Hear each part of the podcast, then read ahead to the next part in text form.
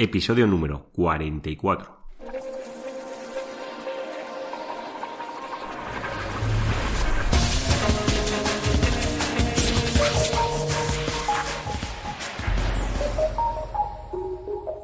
Muy buenos días queridos oyentes, nos encontramos un lunes más con un podcast nuevo de SEO profesional, el programa o programa o podcast como lo queráis definir donde hablo de todo lo relacionado con el posicionamiento web en buscadores y en otros canales, como ya he comentado alguna vez, como puede ser el YouTube, como puede ser la Marketplace, como Amazon, como el Play Store y muchos sitios más. Antes de nada, presentarme. Soy Juan Carlos Díaz y voy a ser vuestro locutor en el programa de hoy. Quiero agradecer las valoraciones positivas que estoy recibiendo. En iTunes, muchísimas gracias por dedicar esos tres minutos a realizar esa valoración positiva y también agradezco mucho todas las valoraciones, bueno, todos los likes en iVoox. Muchísimas gracias, os lo agradezco mucho. Y hoy vamos a comenzar el programa con las preguntas y respuestas que me habéis hecho llegar eh, vosotros, los oyentes. Con lo cual, os animo, si tenéis preguntas o dudas, a hacérmelas llegar a través del formulario de mi página web, que la podéis encontrar en seoprofesional.net. Y encontraréis una barra lateral donde pone el formulario de hablamos o en contactar, donde me podéis hacer llegar vuestras consultas. Vamos al lío y vamos a comenzar con las preguntas y respuestas de hoy. Primera pregunta. Javier de Sevilla. Tengo la duda si crearme una web con WordPress.com o con wordpress.org. Pues Javier, esta duda eh, es muy típica de cuando se inicia y lo normal, bueno, aunque los dos se llamen WordPress, no tienen nada que ver un WordPress con el .org con el .com. El WordPress.org es el, software o el, CMS que es de bueno, contenido abierto o que es gratuito, ¿de acuerdo? No se tiene que pagar nada para utilizar el WordPress.org para utilizar el WordPress.org lo tienes que descargar o instalar en, un hosting, que puede ser tuyo, compartido. Normalmente todos los hosting ya te dan la opción de un solo clic poder instalar el WordPress. Y este WordPress luego tú lo puedes customizar como tú quieras instalar los plugins, lo que tú desees, ¿de acuerdo? En cambio, el WordPress.com es una plataforma gratuita donde tú alojas una página web en su plataforma, ¿de acuerdo?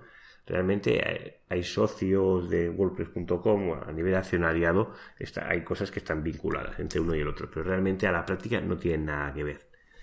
Con lo cual, cuando tú instalas eh, tu WordPress o creas tu WordPress dentro de la plataforma de WordPress.com, hay algunas opciones que sí que puedes pagar, pero normalmente hay, hay, una opción que es gratuita, donde utilizas un dominio, pongamos mi dominio.wordpress.com, ¿de acuerdo? Y estás bajo el paraguas de WordPress.com. En esta instalación, eh, lo que es el backend, la parte posterior del, del CMS es muy similar al WordPress.org porque los dos están realizados con la misma plataforma, con el WordPress, pero tiene unas limitaciones bastante importantes porque no te permite instalar plugins y depende de qué modificaciones no te las permite hacer. Y sobre todo, si algún día quieres hacer alguna migración o quieres realizar cualquier cambio, pues en WordPress.com tendrás problemas para ello. Imagínate que comiences a montar tu web en WordPress.com porque dices, no quiero pagar el alojamiento, bueno, porque a nivel de costes es más económico, pues luego a la larga te puede dar problemas. Y sobre todo, si has tenido o has recibido enlaces naturales y tienes un cierto SEO, si luego te cambias a un WordPress.org o a otra plataforma, imagínate un PrestaShop o lo que sea, porque tienes un e-commerce o vete a saber qué historias, luego tienes problemas a la hora de hacer ese SEO como lo transmites. Por suerte WordPress.com te permite la opción de hacer una redirección, eso sí tienes que pagar, tienes que pasar por caja, pero bueno, ese SEO, dentro de lo que cabe, el precio no es tan elevado, creo que la última que hice estaba sobre los 175 euros, o por ahí si no recuerdo mal, y el SEO que tienes pues te lo permite, te lo permite cambiar, ¿de acuerdo? Yo siempre recomiendo utilizar el WordPress.org, que es el que tú puedes customizar a la medida que tú quieras. Luego Javier también me realizado la pregunta y me dice, ahí eh, veo páginas web que no puedo detectar en qué CMS o qué plataforma está realizada.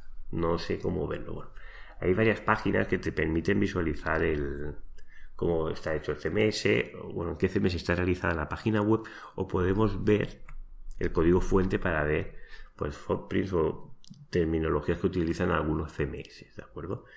Si la página web está muy lograda o está realmente bien optimizada, normalmente no se suele entrar en estos detalles, eh, el programador te borra cualquier dato, ya puede estar hecho en WordPress o en PrestaShop, que se nota que no está realizada en ningún CMS y no se dejan huellas para poder detectar que eso está realizado de esta manera. Normalmente las personalizaciones de cuando se realiza una página web, estos detalles no se suelen entrar.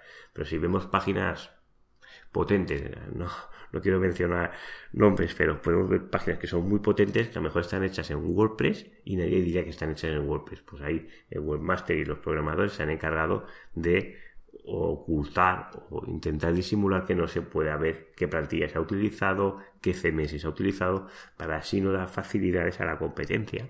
Normalmente esto suele pasar mucho en las tiendas, para que te digan, yo quiero una página igual como esta.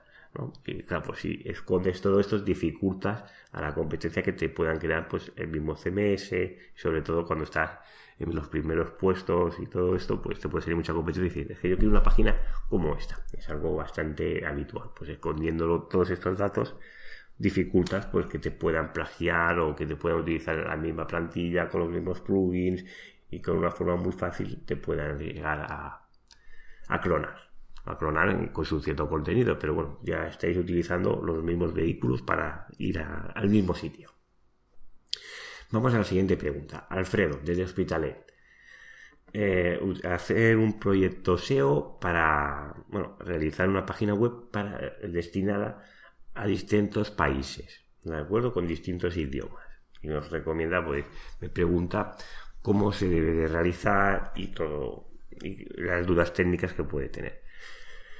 Bueno, Alfredo, la pregunta que me haces es muy amplia y es difícil de contestar cómo es realizar un proyecto SEO a, diferentes, bueno, para diferentes países, ¿de acuerdo? Es muy abierta y además es una pregunta bastante técnica y no me daría solo para contestarte en, en el podcast, incluso podríamos charlar días para concretar esto.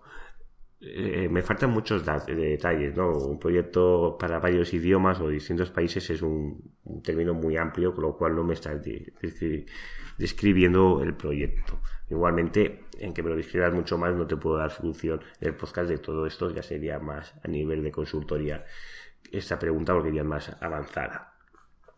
Tips que deberías de tener en cuenta. Eh, no es lo mismo realizar un proyecto internacional que pueda ser para Europa que podemos tener países relativamente cerca, hablo de Europa, ¿eh? España, Austria, eh, Alemania, que está relativamente cerca a países que ya estamos atravesando el charco, como ya puede ser Estados Unidos o puede ser Australia.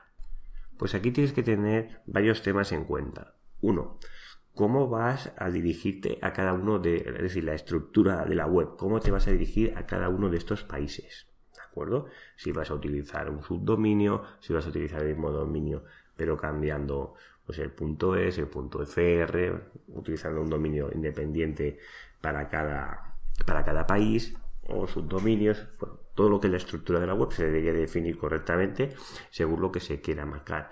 Luego eh, estas las etiquetas hreflang, ¿de acuerdo? Que es la que eh, puedes definir el país o definir el idioma el país. ¿Qué diferencia hay? Pues eh, en Estados Unidos puedes tener varios idiomas, puedes tener el español o puedes tener el inglés. O puedes tener solo idiomas por cada país. Pues esto se debe definir correctamente si es para si se define por geolocalización por país o se define por idioma. Es importante este tema. Y otro tema sobre todo que tienes que tener en cuenta es que cuando realizas, supongas que estás haciendo una página que es para España y también para Argentina. Pues lo ideal, más que la etiqueta hreflang que definas el idioma, que uno es español y el otro es argentino, o, español Argentina, que normalmente es como se suele definir, eh, no es solo el idioma, realmente esto lo que menos de es lo que menos importancia tiene. Lo que tienes que optimizar es cada página web para cada país porque las palabras que se posicionan por España no tienen seguramente nada que ver con las que se posicionan en Argentina. Es decir, tendrías que realizar el estudio de palabras claves, tendría que ser uno para cada país, porque seguramente las búsquedas que tienes eh, para buscar en España no son idénticas, serán parecidas en Argentina, pero no son igual. Con lo cual, si intentas posicionar las mismas palabras en España que en Argentina, en España tendrás tráfico, pero en Argentina, pues si esas palabras no tienen búsquedas, pues es un trabajo en vano, lo cual se debe localizar y buscar las palabras claves para cada país. Eso es un tema importante, con lo cual se debe optimizar cada idioma para cada país. Otro tema muy importante es dónde vas a alojar la web. Porque si estamos hablando de un proyecto en Europa, pues no tiene mucho importancia. pero si estamos haciendo de un proyecto a nivel global, que es lo que tiene las ventajas de la globalización, pues es muy distinto el resultado que puedes dar en Australia al que puedes dar en Canadá y el que puedes dar en Argentina y en España. ¿Cómo localizas? ¿Dónde localizas o instalas el tema del, hosting, ¿no? el servidor? ¿Dónde lo tienes alojado? Pues en, estos temas es importante tener lo que se denomina utilizar redes de CDN. Si no sabéis qué significa CDN, es una manera de propagar tu información en distintos países, que la respuesta del servidor sea mucho más, más rápida, con lo cual eh, todo el tema del VPO, de lo que es la carga de la página web, pues estar mejorando muchísimo. Y eso se debe estudiar también porque hay diferentes servicios de, CD, de CDN y cuál utilizar, pues depende de las características de cada idioma. Y estas tres cosas pues serían los tres pilares que debes de pulir o de pulir no, que debes de tener bien claro a la hora de realizar una estrategia a nivel internacional. Ya te digo que puede variar mucho porque a nivel internacional pues puede ser solo Europa o puede ser para diferentes países nada más o diferentes continentes. Bueno, ya sabes que las posibilidades son muchas. Pues nada, Alfredo, te deseo muchísima suerte en tu proyecto internacional. Sandra, desde Barcelona, me hace una pregunta unas preguntas que ya me había realizado previamente que se la explico aquí en antena, ya que me ha dado su autorización. Y me pregunta que a la hora de preguntar mis servicios o, o a la hora de determinar pues, mis honorarios de servicios de posicionamiento, en ningún momento menciono las que son las palabras clave.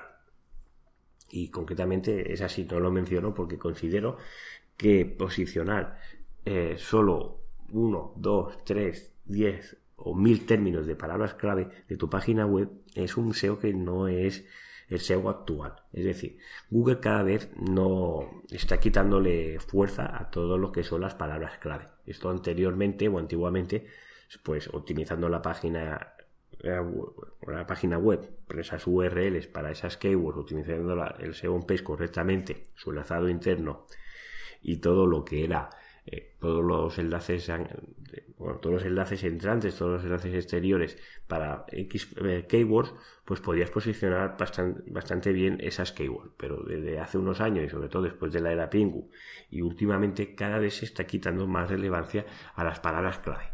Sí que hay que trabajar palabras clave, pero no solo enfocarnos a una, dos, tres, cinco, diez palabras claves. Te voy a poner un ejemplo. Mi página web tiene mil, eh, mil URLs. Yo no puedo trabajar solo cinco páginas de esas mil URLs porque es algo antinatural 100%. Es decir, los enlaces tienen que ser algo naturales, los enlaces internos y externos pues se debe trabajar de una manera natural. Y por lo cual no considero que centrarnos en unas palabras clave sea correcto. A mí me gusta hablar más de la visibilidad, del tráfico, de las personas que nos visitan en la página web. Es decir, todas las estrategias que están basadas en aumentar el tráfico de la página web. No solo centrarnos si yo por esta palabra clave estoy tercero, estoy cuarto o estoy primero. Si se realiza correctamente la estrategia, pues verás que poco a poco muchas páginas o estarás aumentando posiciones, pero no solo nos vamos a centrar en esa página. Yo lo que intento es abarcar todo el proyecto. Habrá palabras que se posicionarán mucho antes y otras que tardarán más. Normalmente las más competidas pues ser un proceso más elevado. Por eso normalmente yo no suelo hablar de keywords porque no las suelo trabajar una, dos, tres. Yo que trabajo es el proyecto en sí. Y esto te das cuenta si, si comparas con otras agencias u otras empresas de SEO los trabajos que son mejor estudiados y todo esto no se trabajan por keywords. Normalmente se hace una auditoría de ver cómo está la página web, cuál es la situación y cuál es el, el camino a seguir para llegar al fin, que es captar tráfico que luego se pueda convertir en una conversión, en un cliente o en una venta, que es el fin principal. Y la siguiente pregunta de Sandra me pregunta, ¿se puede garantizar el número uno en Google? Pues la respuesta es sencilla. No, no se puede garantizar que una página va a estar la número uno o va a salir la primera en Google orgánicamente. No es posible. El SEO, aunque se sabe gran parte o se tiene conocimiento de parte de cómo funciona el algoritmo de Google, no se sabe y nadie sabe a 100% cómo funciona este algoritmo. Y Google ya se encarga de irlo modificando con gran frecuencia. Aún así, eh, tenemos que contar que para las palabras que tú te quieres posicionar, también hay otras empresas que se quieren posicionar para ello. Y normalmente esas empresas también tienen otros servicios de posicionamiento web o agencias de SEO que están trabajando en esa página web. Con lo cual ahí también entras en competencia de otras páginas web y también eh, hay que tener en cuenta que hay gente que es un músculo financiero, es mucho más potente que puede ser el nuestro y esto a nivel de SEO también puede ayudar a su posicionamiento. Eh, no significa que va, a, que va a garantizar que va a salir antes que tú, pero claro, tener un gran presupuesto a la hora hacer posicionamiento web, pues es una ventaja respecto si tienes un presupuesto mucho más limitado. Con lo cual estos factores no se pueden determinar, con lo cual no se puede garantizar que vas a salir en primera página de Google para todas las palabras claves que tú quieras, porque si no esto sería una bicoca y sería muy fácil, ¿no? Y por eso, sobre todo, me imagino porque vi esa pregunta, porque habrás visto muchos anuncios que dicen te garantizamos la primera posición en Google en tanto tiempo, son anuncios muy a nivel de marketing para captar la atención, pero no, no son reales. Nadie, nadie te puede garantizar que vas a salir en la primera posición de Google para todas las keywords que tú quieres. Eso no es posible. Sí que pueden garantizar que vas a aumentar tu visibilidad, que vas a aumentar tu tráfico, que puedes aumentar tus radios de conversión, los porcentajes de conversión y todas las demás métricas que se pueden medir dentro de una página web. Todos los KPIs que, se fijen en la estrategia, pues se puede seguir que se están cumpliendo, pero solo posicionar en la primera posición no es posible. Y vamos a la última pregunta desde Tarrasa. Marta concretamente me hace una pregunta que me, indica que yo al estar marcando el semáforo en rojo cuando esté intentando posicionar una palabra clave, me lo voy a inventar para que no tenga nada que ver. Supongamos que tiene una página web que la URL es casas de madera y habla de todo lo que son las casas de madera y está realizando un enlace con el texto de ancla casas de madera hacia otra página. Y SEO Yoas le está indicando que eh, el, enlace o el texto de ancla de ese enlace no es correcto o la página de casas de madera debería ser la otra página, ¿vale? Lo que se te está indicando es que eh, estás intentando posicionar una página con una keyword concretamente, en esta que me estoy inventando, casas de madera, y claro, le estamos diciendo a Google que las casas de madera le estás hablando a otra página interna que no es esta. Y, y Yoast está avisando que esto está mal hecho. Y tiene razón. En este caso, hay otros casos que lo hace porque es un plugin, lo hace manera automatizada, no tiene razón. Pero en el caso tuyo concreto, que me pasas más información, eh, deberías de modificar el enlace relacionado eh, bueno, eh, la página que estás indicando de casas de madera está bien, lo que el texto de ancla tienes que poner algo relacionado, pero que no sea casas de madera. Y con estas indicaciones, así le estás diciendo a Google que tu página web es la que trata casas de madera, no es el enlace que estás generando internamente hacia otra landing y eso lo dejas bien claro y te ayudará al posicionamiento para la que quieres hacer. A veces las indicaciones estas de Yoast, si no estás muy introducido en el SEO, pues te pueden ayudar y eso es un error típico que se puede realizar. Ya te digo que no siempre es perfecto, sobre todo cuando hablamos de páginas web con una estructura más compleja, pero en tu caso es totalmente válido. Y hasta aquí el programa de preguntas y respuestas. Os recuerdo que si queréis hacerme llegar vuestras preguntas y respuestas, pues las responderé los próximos lunes con todas las preguntas de los demás oyentes. Quiero agradecer que estés ahí al otro lado de, de los auriculares del podcast o como lo quieras denominar, pues gracias a ti este programa es posible. Os quiero agradecer estoy en las primeras posiciones de iTunes gracias a vosotros. Muchísimas gracias. Todos esos me gustas de Evox y también esas, eh, esas valoraciones de 5 estrellas en iTunes me han ayudado mucho para lograrlo, con lo cual os lo agradezco muchísimo. Gracias de todo corazón y nos vemos el miércoles con otro podcast de más SEO y más, más posicionamiento web. Que tengáis muy buen día.